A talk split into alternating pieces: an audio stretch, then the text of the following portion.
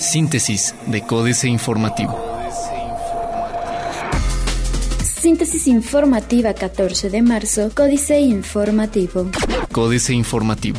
Afirma Marcos Aguilar que autorización de Lina para obra en Ezequiel Montes está casi lista. El municipio de Querétaro está próximo a recibir la autorización para la realización de las obras en Ezequiel Montes, aseguró Marcos Aguilar Vega, presidente municipal de Querétaro, luego de que Manuel Naredo Naredo, delegado del Instituto Nacional de Antropología e Historia en Querétaro, declarara que el proyecto fue presentado de manera formal el mes pasado, por lo que aún no está aprobado. De acuerdo con Aguilar Vega, el municipio de Querétaro mantiene un diálogo abierto con el INA. Desde hace dos semanas ya se ha trabajado en todos los detalles técnicos para lo que ahí suceda, sea una intervención que nos permita mejorar la peatonalización, el uso de vehículos no motorizados, el uso de vehículos de transporte público en un espacio confinado y el uso de vehículos privados. Diputados de Querétaro presentan iniciativas de ley sobre transporte público. En reunión con transportistas, diputados de la Comisión de Movilidad Sustentable presentaron dos iniciativas de ley que estarán discutiendo en los próximos días, una enfocada a modificar la revisión a las tarifas de acuerdo con estudios técnicos, así como una iniciativa para realizar la transición a unidades que trabajen con energías limpias. El diputado local presidente de la comisión, Antonio Zapata, presentó la iniciativa a la ley de movilidad en la que se busca reformar los artículos 163 y 164 referente a presentar estudios técnicos para la modificación al ajuste de la tarifa, en donde si el nivel de inflación rebasa el 10%, se someterá a revisión el ajuste de la tarifa. Gobierno estatal ejecutará dos obras pluviales en la capital queretana. Este 2017, el gobierno estatal ejecutará dos obras pluviales en la capital queretana, las cuales forman parte del plan maestro pluvial que la Universidad Autónoma de Querétaro diseñó para el gobierno estatal. Aunque no dio muchos detalles, Francisco Domingo Servién, gobernador del estado de Querétaro, recordó que hace algunas semanas la UAC hizo entrega de este proyecto de obras que calificó como multimillonario, pues para la ejecución de todas las obras previstas se requieren alrededor de 3 mil millones de pesos.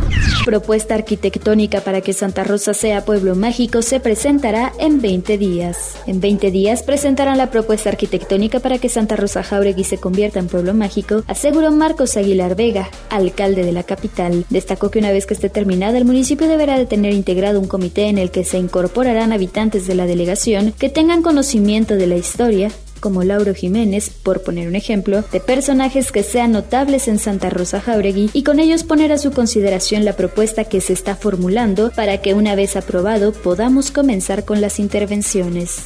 Diario de Querétaro.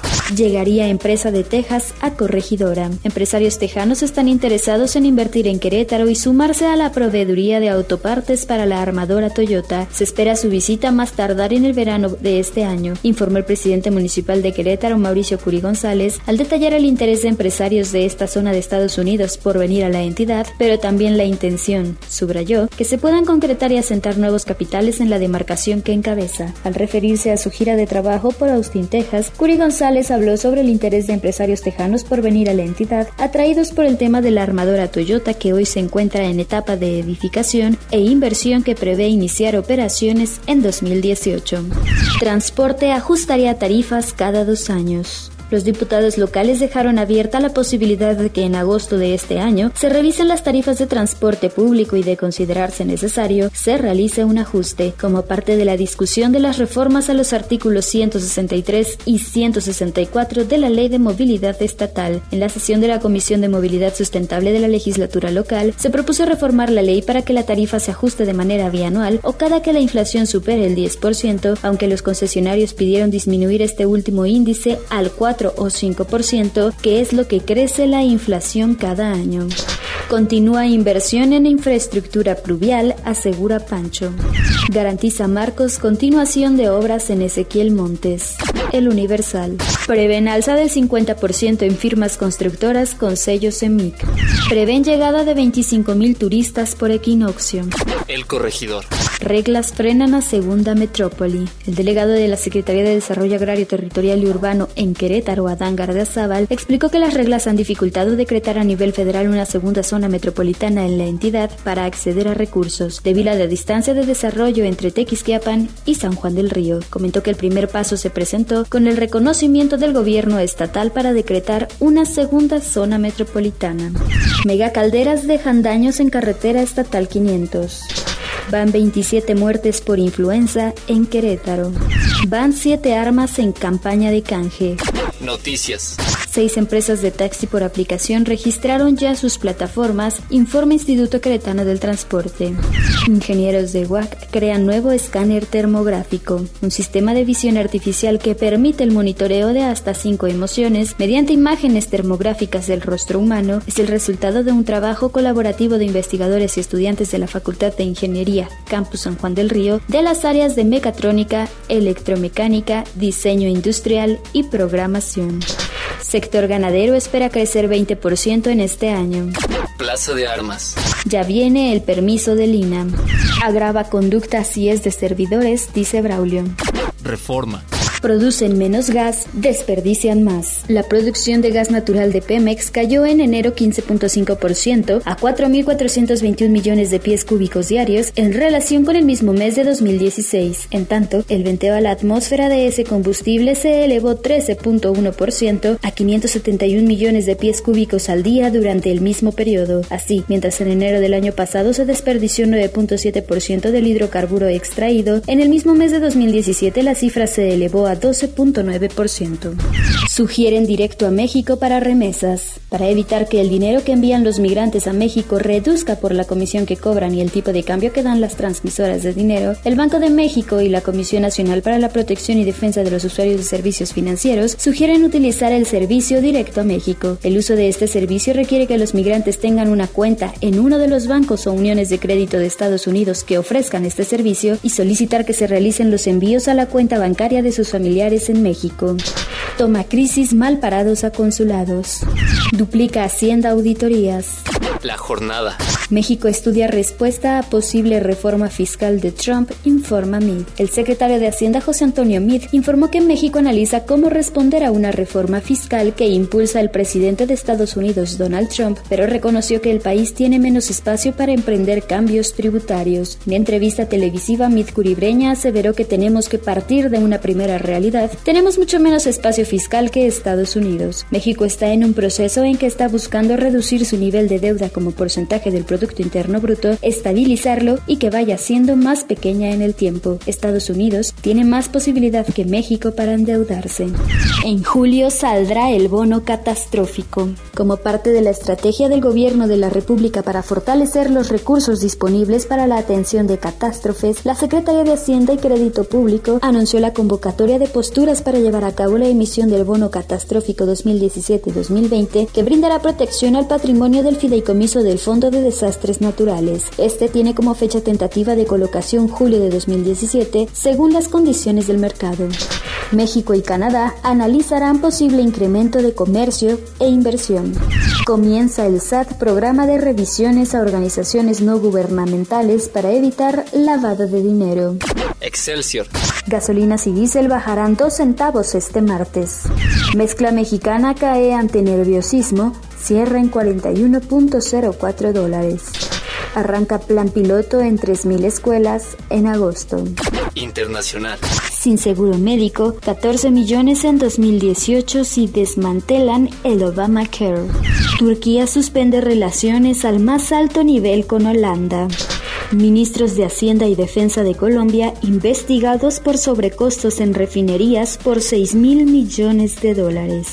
Prevé el Fondo Monetario Internacional efecto de derrame sobre otras economías jornada, la propuesta de una reforma impositiva en Estados Unidos para favorecer las exportaciones sobre las importaciones podría tener un efecto de derrame sobre otras economías porque fortalecería el dólar, opinó el economista jefe del Fondo Monetario Internacional, Maurice Obstfeld. Hay efectos significativos de contagio que estamos mirando, añadió, quien informó que los ministros de finanzas del G20 y funcionarios de los bancos centrales discutirán el asunto esta semana en su reunión en Baden-Baden en Alemania. Otros medios. Lo que en realidad debes pagar por jugar con tu Nintendo Switch. Apple podría sorprenderte con sus nuevos productos la próxima semana. Volkswagen se aliará con esta marca para producir autos de bajo costo. ¿Por qué nadie quiere confiar en los algoritmos? Financieras. Dinero, fiscal anticorrupción al gusto, Enrique Galván Ochoa. La selección del personaje a ocupar la Fiscalía Anticorrupción sufrió un nuevo descalabro, porque diversas organizaciones ciudadanas pintaron su rayita. No existen las condiciones para acompañarlos en el proceso, le dicen a las comisiones anticorrupción y de justicia del Senado que presiden Héctor Jones Landa del PRI y María del Pilar Ortega Martínez del PAN. Se refieren a que dejan solo al gobierno en su propósito de imponer a un fiscal al gusto, sin autonomía, otro de la Procuraduría que venga a tapar, no a destapar, la corrupción. Tiene más de dos años el gobierno de Peña Nieto tratando de construir el Sistema Nacional Anticorrupción. Negocios y empresas, la quiebra de ICA, Miguel Pineda. Ya es un hecho que ICA, la constructora que fue símbolo de México, se va a la quiebra en los meses próximos. Ese proceso es necesario por una mala administración y decisiones equivocadas de la familia Quintana a lo largo de los últimos años. En lugar de dejar la administración en manos profesionales, prefirió mantener el control y colocar en puestos claves a los hijos de una dinastía que no contaba con la capacidad y visión necesaria para ese trabajo. Cuando se dio cuenta de su error, ya era muy tarde para recomponer el camino. Capitanes. Max David Michael, el capitán del Liverpool, arranca bien la semana, pues a la autorización que recibió por parte de la Comisión Federal de Competencia Económica para la compra de Suburbia, se suma el anuncio para la emisión de certificados bursátiles por un monto de hasta 30 mil millones de pesos con un plazo a cinco años. Políticas. Banxico y sucesión, jaque mate, Sergio Sarmiento. Si hay alguna institución gubernamental profesional en nuestro país, es el Banco de México. La institución ha cumplido de forma adecuada con sus responsabilidades en los últimos años, por lo menos desde que obtuvo su autonomía en 1994. Las tasas de inflación que sufrimos hoy son muy inferiores a las que durante décadas afectaron a nuestro país. En buena medida, esto es producto de políticas sensatas por parte de Banxico. Senado y coalición, Diego Valadez. Con el ánimo de atenuar el desprestigio de los partidos y del sistema representativo, algunos dirigentes políticos proponen eliminar los 32 senadores de representación proporcional. El argumento económico es tan artificial como en el caso de la Cámara de Diputados, pues una disminución del 25% en el monto de las dietas compensaría el ahorro por la supresión de esas senadurías. En cuanto a prescindir del personal técnico es otro asunto y se origina en la incomprensión del trabajo congresual. Decadencia y renacimiento. Genaro Lozano. Andrés Manuel López Obrador tiene un reconocimiento de nombre a nivel nacional. Su paso por la jefatura de gobierno del Distrito Federal, sus dos campañas presidenciales, así como la creación de Morena, un movimiento social que se convirtió en partido político, le han ayudado a permanecer como uno de los políticos más conocidos por el electorado, un hombre que polariza. No hay medias tintas con él. Sus detractores lo detestan, sus seguidores le profesan una fe a veces ciega. Síntesis de Códice Informativo.